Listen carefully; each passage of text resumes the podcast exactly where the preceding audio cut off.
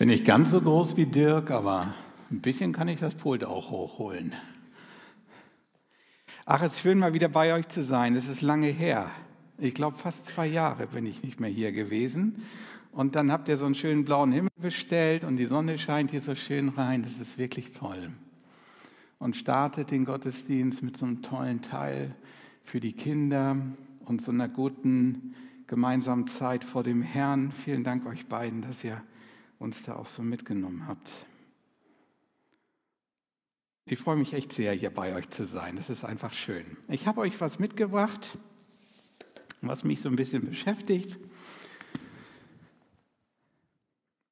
und möchte euch ein bisschen erstmal einladen, da anzukommen in dem Thema. Als ich Anfang 2000 in einer Mietswohnung in Uetersen, äh, in Itzehoe lebte, davor habe ich in Uetersen gelebt, in Itzehoe lebte, da kam auf einmal ein Brief von einer Gesellschaft Deutsche Post Immo. Und ich dachte, Deutsche Post Immo, was will die? Immo, irgendwo mit Immobilien, was will sie? Und vielleicht kann sich der eine oder andere das schon denken. Das war eine Mietswohnung und diese Mietswohnung war gebaut mit Fördermitteln des Staates und war gedacht für Leute, die es nötig haben und die es brauchen, damit die Mietswohnung auch zu vernünftigen Konditionen da ist. Und in diesem Brief sollte ich also mein Einkommen offenlegen, ähm, damit eine sogenannte Fehlbelegungsabgabe ermittelt werden könnte. Eine Fehlbelegungsabgabe. Es ging also darum festzustellen, wie viel verdient der Kerl eigentlich, um dann festzustellen, der hat eigentlich gar keinen echten Anspruch auf diese Wohnung. Oder er zahlt eine entsprechende Abgabe.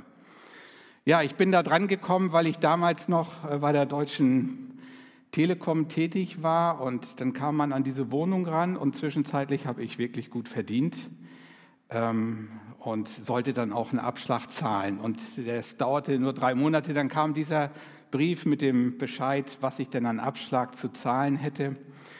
Und ich dachte, nein, das willst du jetzt nicht wirklich. Also es war dann immer noch günstig, in dieser Wohnung zu leben, aber irgendwie ging mir so durch den Kopf, eigentlich möchtest du doch auch noch mal ein Haus vielleicht kaufen oder so. Und jetzt sollst du mehr zahlen. Willst du das eigentlich? Und ich merkte so, das hat mich ganz schön angeteasert und bewegte mich. Und ich war am Überlegen, steigst du da jetzt aus? Was machst du jetzt? Ähm, und eigentlich willst du ja irgendwann auch mal für Kinder noch einen Raum zur Verfügung stellen. Und das, das Hirn ratterte, ratterte. Und ich merkte, ich war so an diesem Punkt, es steht eine Entscheidung an. Es steht eine Entscheidung an, bleibe ich in dieser Wohnung oder wage ich jetzt den Schritt und mache mich auf den Weg und suche irgendwie eine Wohnung oder ein Haus alternativ. Und es gab eine andere Situation und die war auch damals zu der Zeit.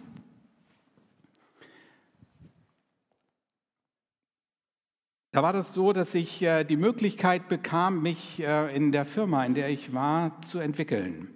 Ich war in der Werkstatt tätig und baute Schaltschränke zusammen und bekam das Angebot, was ich eigentlich auch ganz gerne wollte, in die Arbeitsvorbereitung hineinzukommen, aufzusteigen in die Arbeitsvorbereitung. Und ich war ziemlich guter Dinge, als mir das mein zuständiger Gruppenleiter so sagte, dass da eine Möglichkeit wäre, etwas machen, zu machen. Und dann nannte er mir den Namen zu wem ich denn da ins Büro kommen würde, wenn ich denn jetzt in die Arbeitsvorbereitung hineingehen wollte. Und das war so ein Typ, der war ziemlich bekannt in der Firma. Ähm, damals war das ja auch noch erlaubt, dass man in den Büros rauchen durfte. Er tat das mit Leidenschaft und wenn man auch nur die Tür, also in die Nähe der Tür kam, roch man schon, dass es offensichtlich ein starker Raucher war. Wenn man da drin war in dem Büro, es stank, was das Zeug hielt. Also es ist nicht so, dass ich damals nicht auch mal gerne eine geraucht hätte, aber das war wirklich krass. Das war wirklich krass. Und das war so ein Typ, der auch so durch die Gänge zog und durch die Reihen ging, der sich heute würde man sagen, massiv übergriffig gegenüber Frauen auch verhielt, der immer so Sprüche drauf hatte, die schon echt schräg waren. Manche fanden das cool, ich fand das gar nicht cool. Und so die Überlegung jetzt, hm, da jetzt rein, willst du da wirklich rein in dieses Büro? Und dann stand die Entscheidung für mich vor den Augen, willst du das? Willst du, bist du wirklich bereit, da jetzt hineinzugehen und bei dem praktisch deinen ersten Einstieg in das Thema Arbeitsvorbereitung zu machen? Ich habe mich darauf eingelassen und wir haben uns zusammengerauft. Und ich muss sagen, was ich bei diesem Typen gelernt habe, was mich unglaublich beeindruckt hat, er war auch noch ein trockener Alkoholiker. Und er war damals schon, ich meine, so sieben, acht Jahre echt trocken als Alkoholiker. Und wir haben drei, vier Jahre zusammen gearbeitet. Und was er in diesen drei, vier Jahren nicht ein einziges Mal gemacht hat, er hat nicht ein einziges Mal mehr ein Glas Wein oder ein Bier oder ein Schnaps sich gegönnt. In dem Punkt ist er echt konsequent gewesen. Das hat mich beeindruckt. So sehr ich manches nicht verstanden habe und gedacht habe, wie kann man nur so drauf sein wie dieser Typ, und das ist für mich überhaupt kein gutes Vorbild, in dem Punkt habe ich gedacht, boah, wie konsequent lebt der seine Entscheidung, dem Alkohol, sich vom Alkohol fernzuhalten. Und er hat das durchgezogen. Ich habe den später immer noch mal wieder gesehen. Er hat es und er konnte das tatsächlich durchziehen. Er hat mal eine Entscheidung getroffen in seinem Leben und er hat sie tatsächlich durchgezogen. Ich fand das sehr beeindruckend, tatsächlich. Und darüber möchte ich heute ein Stück weit predigen und euch ein bisschen was erzählen über diese besondere Kraft, die darin steckt, dass wir Entscheidungen treffen in unserem Leben. Dass wir in unserem Leben die Herausforderungen, vor denen wir stehen, anfassen, erkennen und daraufhin zur Entscheidung kommen für unser Leben. Unser Menschsein in der Ebenbildlichkeit Gottes wird darin meine ich tatsächlich erst wirklich deutlich und klar. Wir können Entscheidungen treffen, und zwar ganz eigene Entscheidungen. Können, sollen und dürfen wir treffen. Und jeder hat diese Kraft und jeder hat diese Möglichkeit in seinem Leben Entscheidungen zu treffen. Heute, morgen, übermorgen, immer wieder neu. Und jeden Tag wird das auch praktiziert. Jeden Tag heiraten Menschen, jeden Tag trennen sich Menschen. Jeden Tag wird geliebt und jeden Tag wird auch gehasst. Oder es bilden sich starke Charaktere, weil Leute an ihren Themen dran sind, oder sie brechen zusammen. Und all das passiert aufgrund ihrer Kraft, Entscheidung für ihr Leben zu treffen, weil wir uns entscheiden. Und lasst uns mal in das Leben von Jesus hineinschauen. Dann sehen wir, wie konsequent er diese Kraft tatsächlich auch selbst ausgelebt hat. In der Begegnung mit anderen Menschen ist er immer praktisch und sehr konkret geworden. Und er brachte die Menschen dazu, zu Entscheidungen zu kommen. Er brachte die Menschen immer wieder daran, Entscheidungen in ihrem Leben zu treffen. Und dabei ging es ihm nicht um irgendwelche schrägen Weltanschauungen, abstrakt und ohne Realitätsbezug. Nein, Jesus forderte in den konkreten Lebenssituationen der Menschen auf, persönliche Entscheidungen zu treffen. Wie mache ich weiter? Wie gehe ich damit um? So fragte er den einen, willst du geheilt werden? Dann steh auf, danke Gott, geh, gib dein Geld dem Bedürftigen, folge mir nach. Menschen, die Jesus begegneten, die gingen nicht einfach weg und sagten, hm, war ein nettes Gespräch, der hat ja interessante Ansichten. Nein, Jesus brachte sie an diesen Punkt. An diesem Punkt, wähle, entscheide dich. Treffe für dein Leben eine konkrete Entscheidung. Und zu diesem Punkt sind sie wirklich alle gekommen, die mit ihm in Kontakt kamen. Die Hochgebildeten wie die ganz einfach gestrickten. Die, die richtig dicke Portemonnaies hatten, auch wie die, die gar nichts hatten, wo nur Leere in den Taschen war. Die Erfolgreichen der damaligen Zeit wie die Loser. Zeit der Entscheidung. Und nach so einer Entscheidung ist nichts mehr, wie es einmal war. Ich lese uns aus, aus Matthäus 9, den Vers 9. Dort steht, Jesus ging weiter und sah einen Zolleinnehmer an der Zollstelle sitzen. Er hieß Matthäus. Jesus sagte zu ihm, komm, folge mir. Und Matthäus stand auf und folgte ihm. Wer war eigentlich dieser Matthäus? Ich möchte euch ein wenig von Matthäus erzählen. Ich glaube, es gibt nur zwei Dinge, die im Leben wirklich absolut safe und sicher sind. Zwei Dinge, die absolut verlässlich sind. Welche sind es wohl? Was meint ihr? Der Tod und? Okay, damit fängt es an, die Steuer. Genau, der Tod und die Steuer, die sind absolut verlässlich. Was also liegt eigentlich näher, als sich für den Beruf eines Finanzbeamten zu entscheiden? Das ist eine wirklich solide Entscheidung, ich glaube schon. Was tat also so ein Steuereintreiber, so ein Zöllner damals? Was machte er? Israel war ja so eine Provinz Roms und musste Repressionszahlungen leisten an Rom. Und Rom wählte dafür Steuereintreiber aus dem Volk, aus dem Volk der Israeliten in diesem Fall aus. Und die durften je nach Gesetzeslage die Steuern auch eintreiben. Wenn sie dabei ein bisschen mehr eintrieben, als tatsächlich das römische Gesetz vorgab, dann durften sie das Geld auch behalten. Und aus diesem Grund waren die Zöllner damals total verhasste Menschen. Niemand wollte mit ihnen Kontakt haben. Die Pharisäer nicht, die jüdischen Politiker nicht, weil sie ja für Rom arbeiteten, diese Zöllner. Das Volk wollte es nicht, weil sie von ihnen abgezockt wurden. Man vermied es nach Möglichkeit, bei der Steuerzahlung ihre Hände zu berühren. Diese Steuerbeamten, sie waren in aller Regel wohlhabender als der Durchschnitt. Manchmal waren sie Topverdiener, aber sie waren eben echte Außenseiter zu der damaligen Zeit. Der Matthäus, von dem hier die Rede ist, war wohl kein besonders gehobener Steuereintreiber. Sonst würde er nicht in diesem Torbogen zum Eintreiben der Steuer sitzen. Er war wohl eher einer von denen, wie wir sie vielleicht manchmal kennen, wenn wir so im Süden Europas unterwegs sind und einen Autobahnabschnitt vor uns haben, für den man bezahlen muss und dann tatsächlich noch bei einer Person das Geld abgeben muss, die da an so einer Schranke steht oder vor einer Brücke, für die man bezahlen soll, um drüber wegzukommen. Also so ein ganz einfacher Steuereintreiber. Sicheres Einkommen, Arbeitsplatzgarantie, aber irgendwie war es das dann auch. Wahrscheinlich hatte Matthäus von dem Jesus schon mal gehört.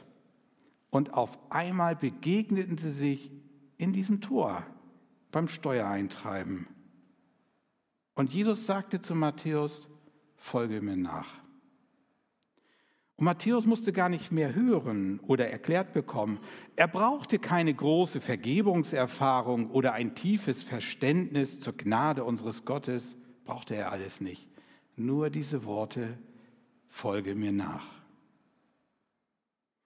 Es gibt diese Momente in unserem Leben, in denen wir gar nicht mehr hören müssen oder erklärt bekommen brauchen, wo wir keine weiteren Informationen mehr benötigen.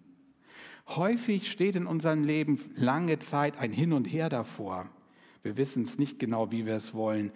Ich will noch dieses oder ich will noch jenes bedenken oder vielleicht sollte ich erst noch oder vielleicht muss ich erst noch. Und dann ist er da, der Entscheidungspunkt.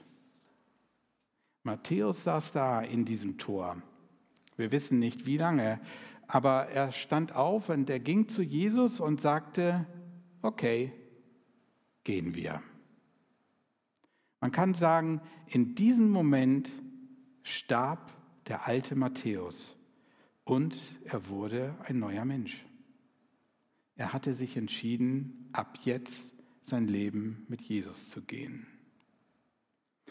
Anschließend gab er ein Riesenfestmahl, wer die Textstelle weiterlesen will.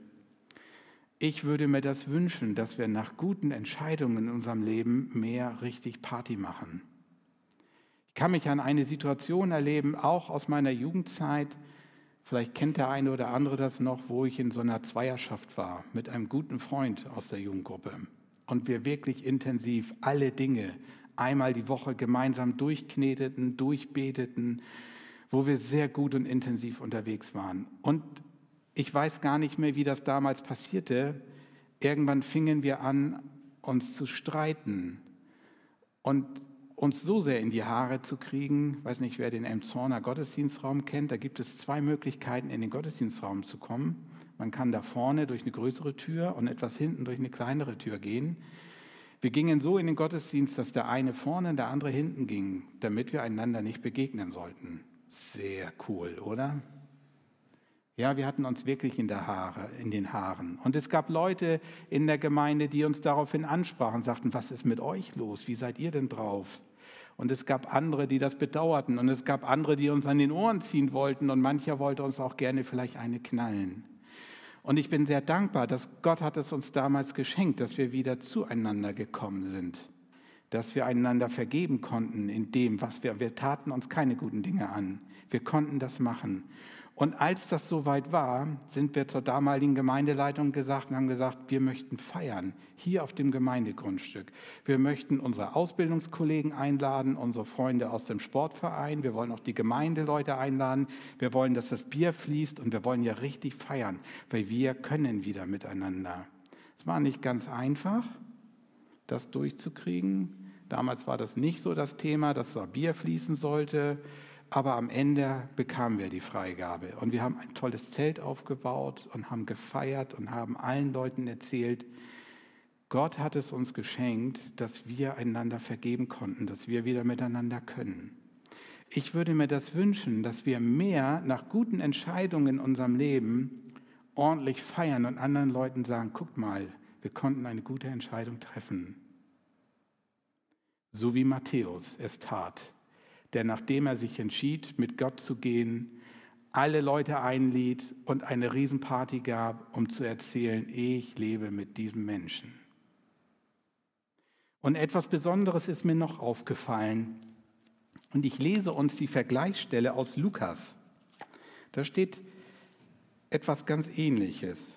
Im Lukas 5, Vers 27, da steht, als Jesus danach die Stadt verließ, sah er einen Zolleinnehmer an der Zollstelle sitzen. Er hieß Levi. Jesus sagte zu ihm, komm, folge mir. Und Levi ließ alles zurück, stand auf und folgte Jesus. Wo ist der Unterschied in diesen beiden Stellen? Der Name, einmal Matthäus, einmal Levi, genau. Aber es gibt noch einen anderen Unterschied. Ich lese uns das nochmal vor. In Matthäus steht, Jesus sagte zu ihm, komm, folge mir. Und Matthäus stand auf und folgte ihm. Und im Lukas steht, Jesus sagte zu ihm, komm, folge mir. Und Levi ließ alles zurück, stand auf und folgte ihm. Er ließ alles zurück. Was mag das wohl für ihn bedeutet haben, alles zu verlassen, was er hatte? All seine Sicherheiten, die er hatte, sein Geld, seine Anstellung beim römischen Staat, die wenigen Gleichgesinnten, mit denen er unterwegs war, alles, was er hatte.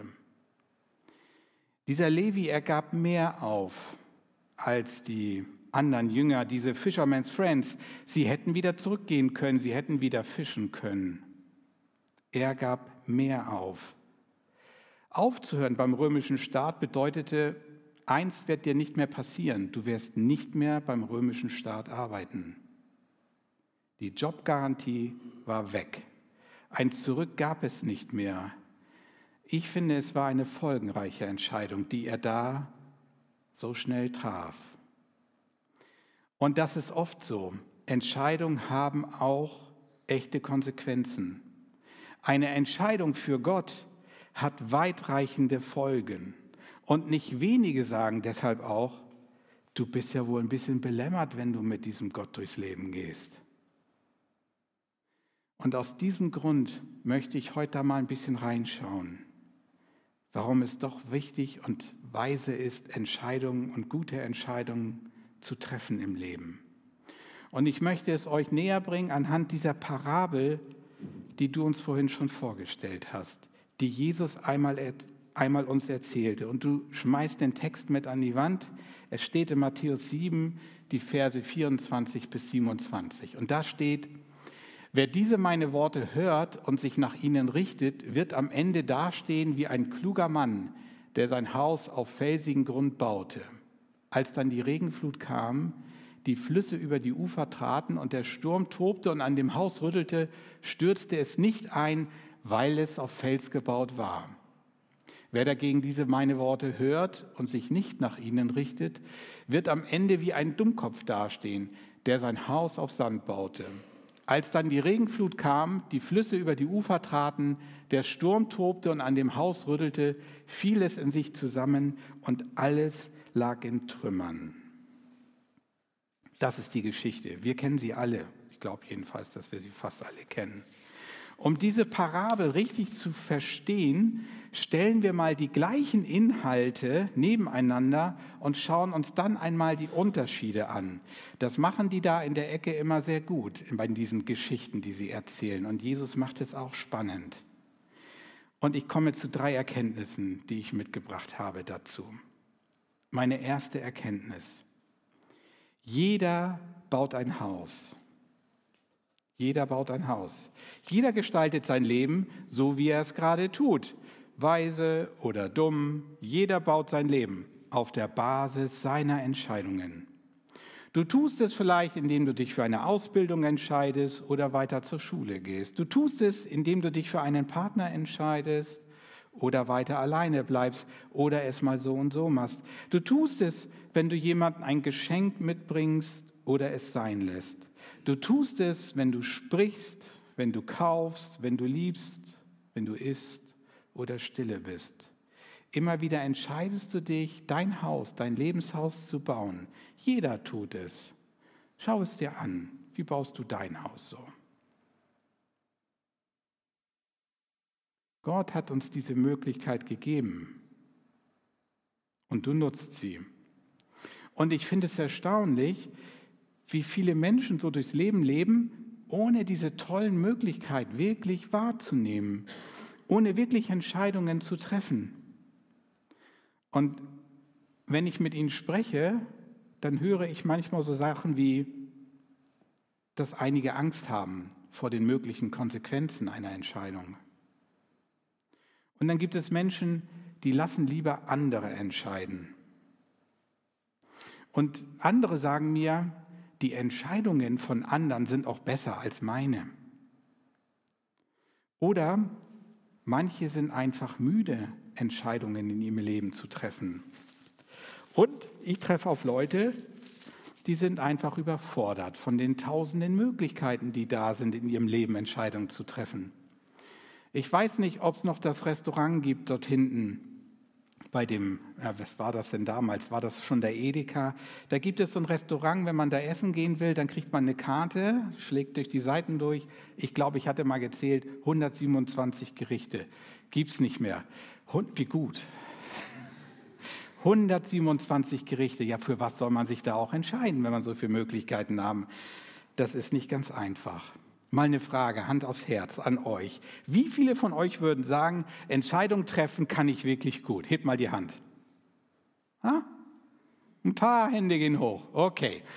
Ähm, und wie viele von euch würden sagen, uh, also das mit dem Entscheidung treffen, da fallen mir doch einige Situationen in meinem Leben ein. Es ist nicht so einfach. Also mir fällt das schwer. Wer würde jetzt die Hand heben? Oh, eine ganze Menge. Okay, keine leichte Frage, ne? Und an alle die, die gerade die Hand gehoben haben, bist du dir wirklich sicher?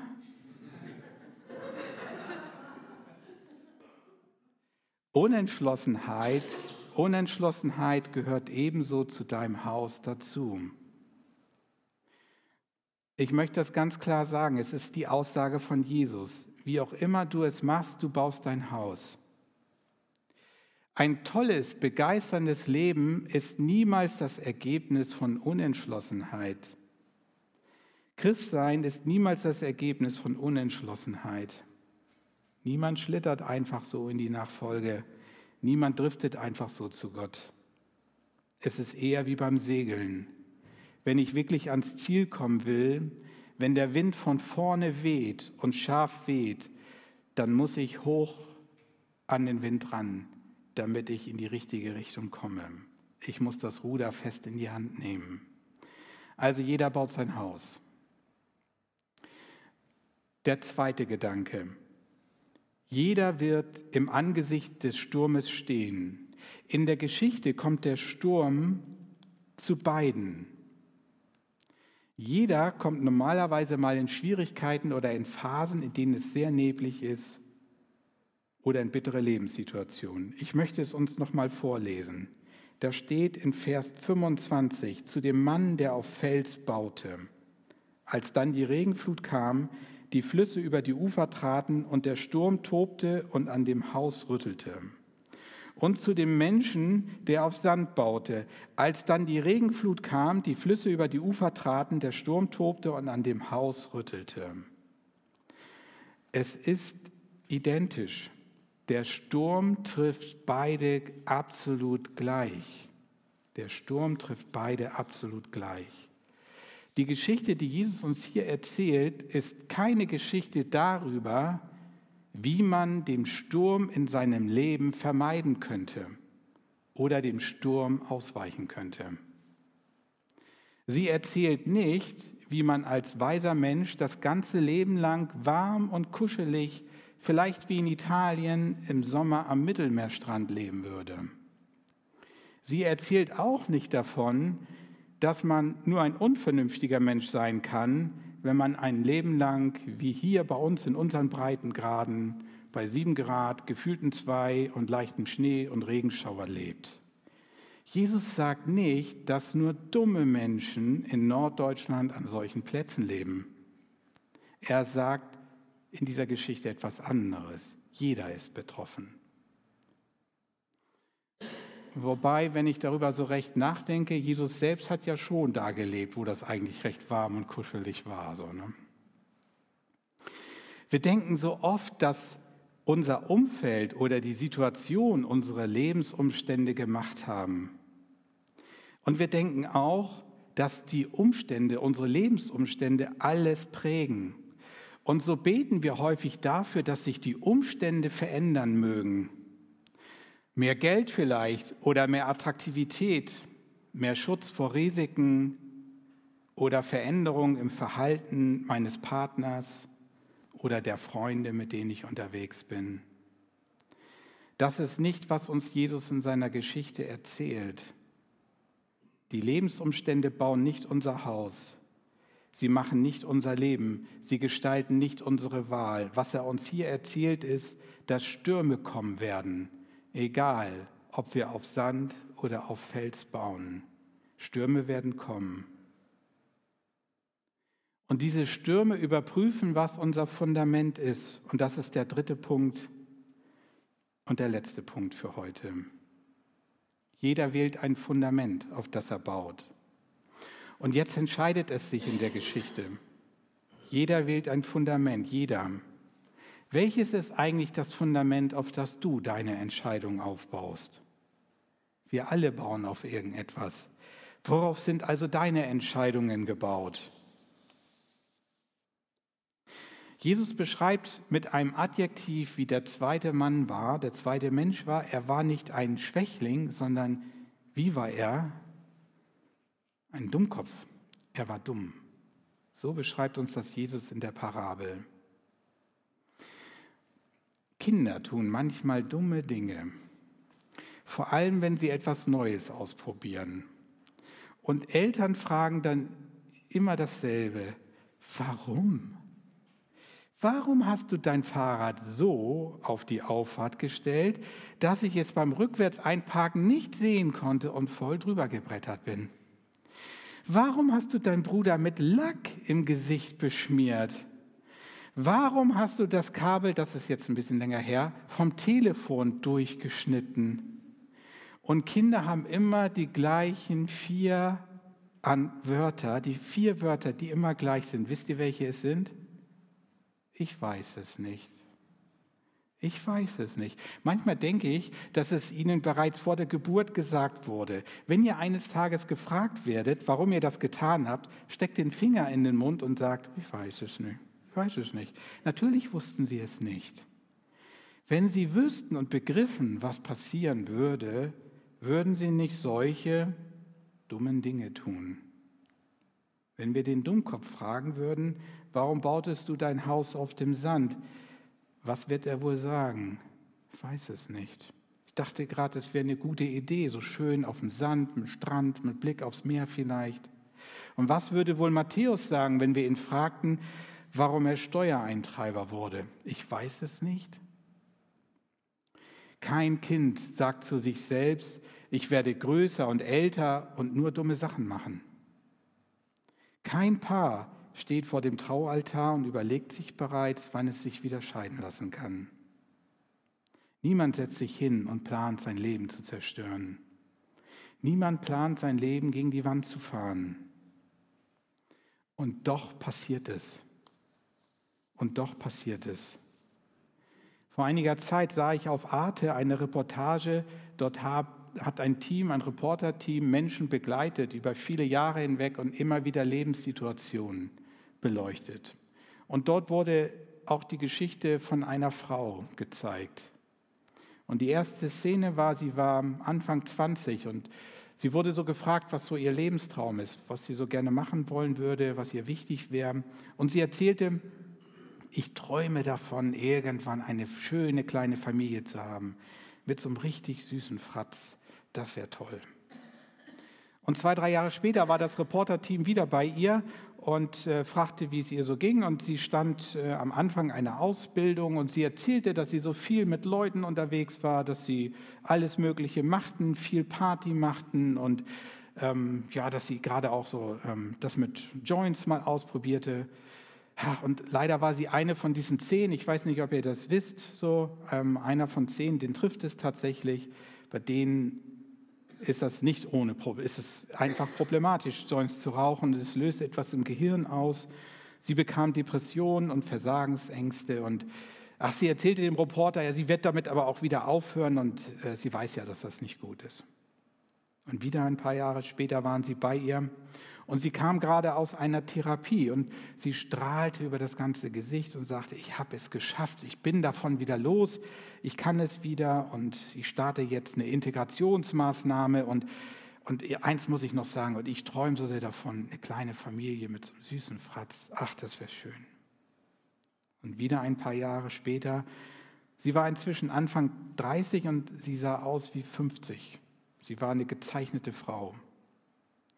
Sie hatte jemanden kennengelernt in der Zwischenzeit und der tat ihr nicht gut. Manchmal wurde er ihr gegenüber gewalttätig und er animierte sie in diesen Phasen, nimm doch ein paar Drogen, dann kannst du abschalten und kannst die Dinge ertragen, die ich dir antue. Und der Reporter sah sie ziemlich fassungslos an und fragte, äh, äh aber, ähm, und dann sagte sie, aber der ist nicht immer so, er kann auch mal so lieb sein und vielleicht gibt es ja noch eine Chance auf Veränderung. Und dann nochmal drei Jahre später, sie war ohne Beziehung. Es ging dann eben doch nicht mit diesem Typen. Für ein Leben im normalen Arbeitsprozess fehlte ihr jegliche Kraft. Und Angst zu versagen hatte sie den ganzen Tag. Sie nahm Tabletten zur Ablenkung. Und mit traurigem Blick sagte sie, eigentlich, eigentlich hätte ich mir für mein Leben eine kleine Familie gewünscht mit so einem süßen Fratz. Niemand plant sein Leben so vor die Hunde zu gehen zu lassen. Und doch passiert es. Und nicht immer so krass wie in dieser Lebensgeschichte von dieser Frau. Menschen gleiten manchmal hinein und in manchen Menschens Leben ist es wie ein Sumpf, der sie nach unten zieht und es scheint nur dieses Versinken zu geben. Und ich muss sagen, dass mich das sprachlos macht. Ich kenne aus meinem Bekanntenkreis auch zwei, drei Menschen, die einen solchen Lebensweg haben, wo es irgendwie nur bergab ging.